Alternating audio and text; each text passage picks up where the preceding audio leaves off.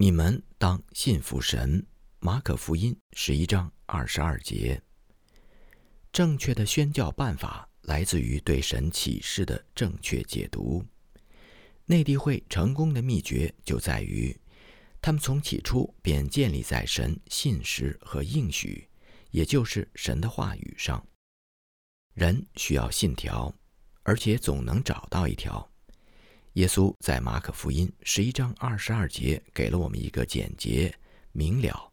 扼要的信条，作者引用不同版本的用字，向读者阐明：你们当信服神，可以读作“你们当抓住神的信实”；如果更忠于原文，则是“你们当具有神的信实”。在理论上，我们当以神为信实；在日常生活当中，我们当仰赖神的信实。正如湖面的波光是日光的反射，人的信实当是神的信实的印记和倒影。然而，撒旦的信条是怀疑神的信实。他在伊甸园当中说的第一句话便是：“神岂是真说？”令人扼腕的是，有史以来，这种狡辩曾经成功的用来阻拦人类对神完全的信靠。和完全的奉献。啊，亲爱的朋友，如果有一位永生的上帝，信实而真实，让我们抓住他的信实吧。中一本圣经说得更明白：抓住神的信实，便是信靠顺服神。属神的伟人都曾经是软弱的人，但却因他们相信神与他们同在，就为神做了大事。抓住神的信实，我们就可以拯救灭亡之人，关爱将死之人，为犯罪的人哀哭，提拔坠落的人。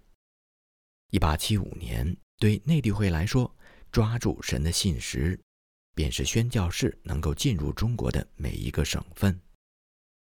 用表格的形式列出驻华新教的宣教士和中国人口的巨大悬殊对比之后。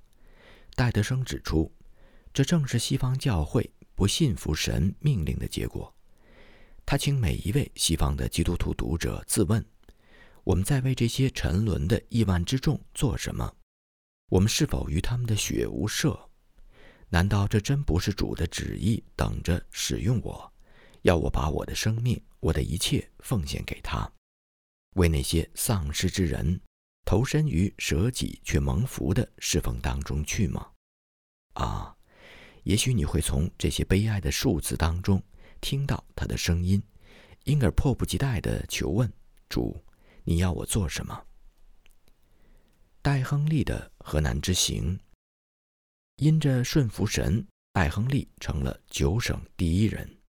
经过十三天的奔波，到达汝宁府的戴亨利和张传道。决定稍事休息。为了避免引起不必要的惊疑，他们选择住在汝宁府城外的客栈，无需后人做任何的增饰。这一百五十年前的宣教日记，真实的展现了晚清中国人的树林光景，以及两位福音使者富有创意的破冰办法。日记当中写道：“四月十七号，我们决定造访。”周边的一些县城，出发没多久，天就开始下雨，我们只能在一座神庙当中避雨。住持对我们非常客气，因此我们也想尽办法引领他来认识神的羔羊。但糟糕的是，这位住持不仅不认识字，也非常的愚笨，所以理解不了我们所说的。临走的时候，我们送给他一本福音书。他答应去找一个读书人来解读。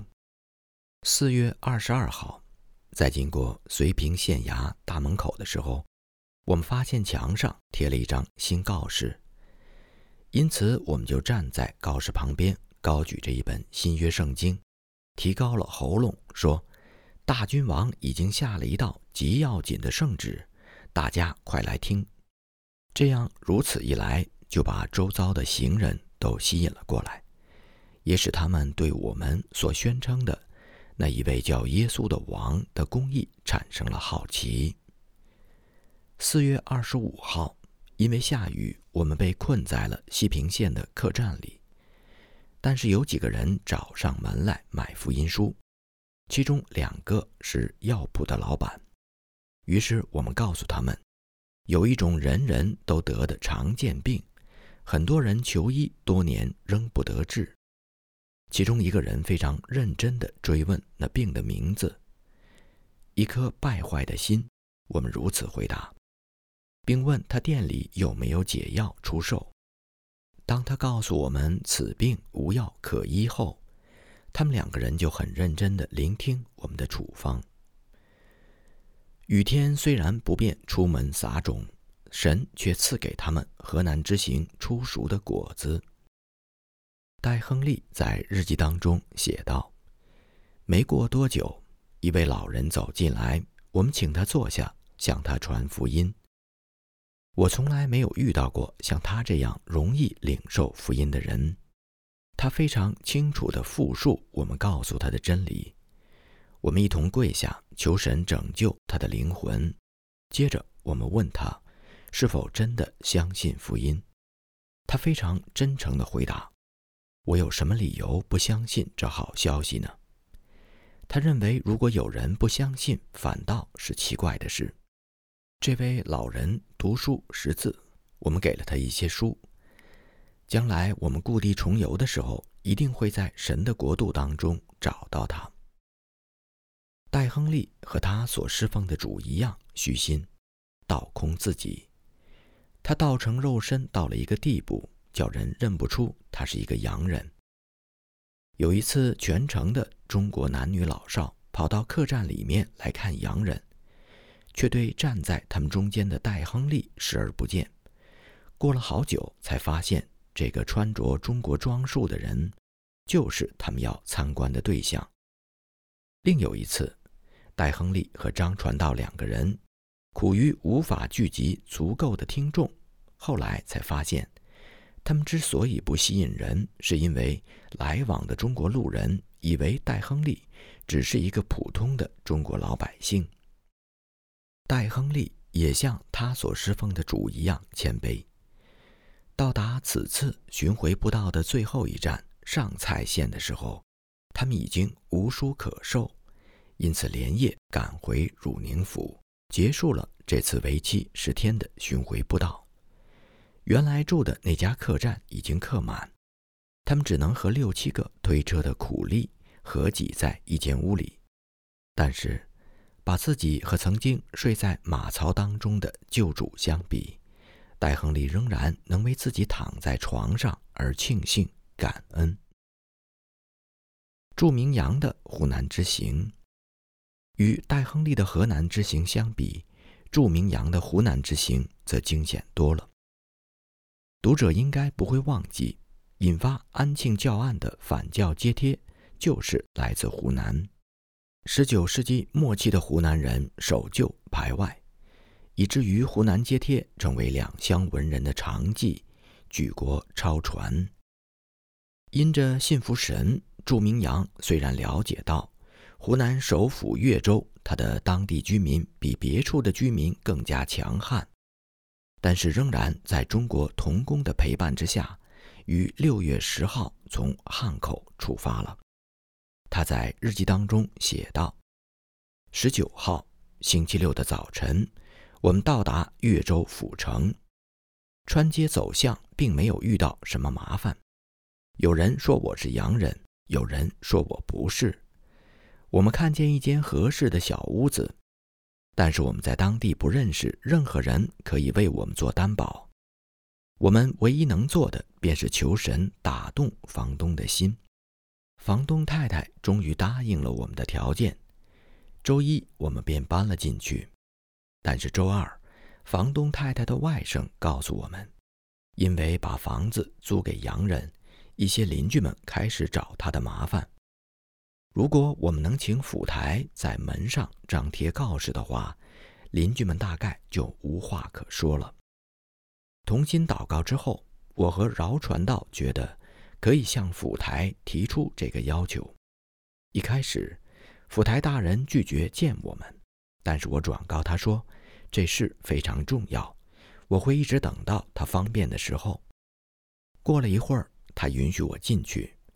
他问我有没有他上司的信函，我说除了护照之外一无所有。起初他拒绝看我的护照，我问他是否拒绝承认大清政府的图章。最后他看了我的护照，然后激动地从椅子上站起来，猛地举起双臂。威胁地质问我是否知道在云南发生的马加里事件，是否知道马加里已经被当地人杀死了。我回答说我知道。他就继续质问我，居然还有胆子孤身来此。他不知道我绝不孤独，也不担心。我们能清楚地感受到神的同在。我们谈了很久。他说他要请示上司。但因为来去费时，这段期间我不能够出门惹事。谢过府台，我出了衙门回家。大约过了一个小时，他差人把我再次叫去。这次屋里面多了三个官员。早上的对话开始重演，但是他故意说了些煽动门口看热闹之人的话，和先前给我的承诺相反。他们现在说无法请示上司，又说即便贴了安民的告示也没有用，迟早会出事的。他们还说我的护照没有用，于是我就回答说，如果他们给我笔墨，我将在护照上大大的写上“无用”二字，然后退还给领事。于是他们收回了这句话。他们告诫我们必须立刻离城。我回答说。如果各位大人命令我们走，我们就走。啊，他们说，我们不能命令你们走，那么我们就留下来。我回答。他们显然对和我同行的饶先生非常恼火，但饶先生非常的勇敢，告诉这些官员们，他真的希望他们能够认识神的恩典。大约谈了两个小时，我们退出府衙。就在走出大门之前，极可能还在官员们的视线之内，他们的话便开始起作用了。几个当地流氓大叫道：“府台大人不想保护他，揍这个洋鬼子！”暴民们于是对两个人拳脚相加，一路纠缠到他们住的地方。几个相貌凶狠的人把住了门房，以死威胁两个人不许进屋。但是也有几个人，包括邻居们，伸手相护。祝明阳当机立断，打发一个苦力去请府台派人来护送他们上船。因为替洋人送信，苦力的脸上被衙役打了两下。幸好他是个基督徒，甘愿为弟兄受苦。即便在这样危急的情况下，祝明阳仍然有数天的平安。抓紧时间向官府差役和围观的人传讲耶稣。差役们很快就平息了民愤。船行出五英里之后，忽然有一艘极小的中国炮艇追了上来，名义上是保护他们，实际上是想监视他们是否真的离境。由于祝明阳的智慧、决断和忍让。这一民教冲突事件并没有升级为教案，然而越州人却因为自己的刚硬，大大的延迟了听到福音的机会。自勉入颠，因着信服神，范明德索勒道，在一位美国宣教士罗斯的陪同之下，于九月九号从仰光向缅甸首都曼德勒出发了。十月号的亿万华民上。简编了一封当地基督徒英商的来信，十分的发人深省。信中写道：“范索罗三人起行，并没有壮观的送别仪式。然而，如此平淡的起行，也许正预言了此行的成功，因为他们的使命并非由夸耀壮观的仪式为起点。那类仪式，我在仰光已经见识了不少，最终。”已在上巴莫的失败告终，有很多人对他们三个人的计划提出了推延的忠告。他们说，很多工作可以在英属的缅甸地区进行吗？在你们用刀剑开路、驯服那些野蛮人之前，千万不要信任他们。还有很多其他的原因被引证，往往归结到谈之色变的巨魔丛林热上，而现在又刚好是该病肆虐的季节。提到这些事，无非是为了表明范、索、罗三人在仰光所激起的深远影响。对这一影响的回应中，也许有着太多的关心，太少的信心。我认为推延此行的理由并不充分。我以前绝没少听到过这些说法。这个星期是我来仰光的第二十周年，因此我对事物的判断绝不该被批评为因为缺乏经验而不成熟、不稳重。一位侨居缅甸的华裔回民问范明德：“他前往曼德勒的真正目的是什么？”当被告知是为了使云南西部的汉人成为基督徒的时候，他脸上露出了怀疑的笑容。但是这里的华裔回民早已经在众人当中把他当作自己的朋友。前天，我亲眼看见一个卡可人来问范先生讨药品。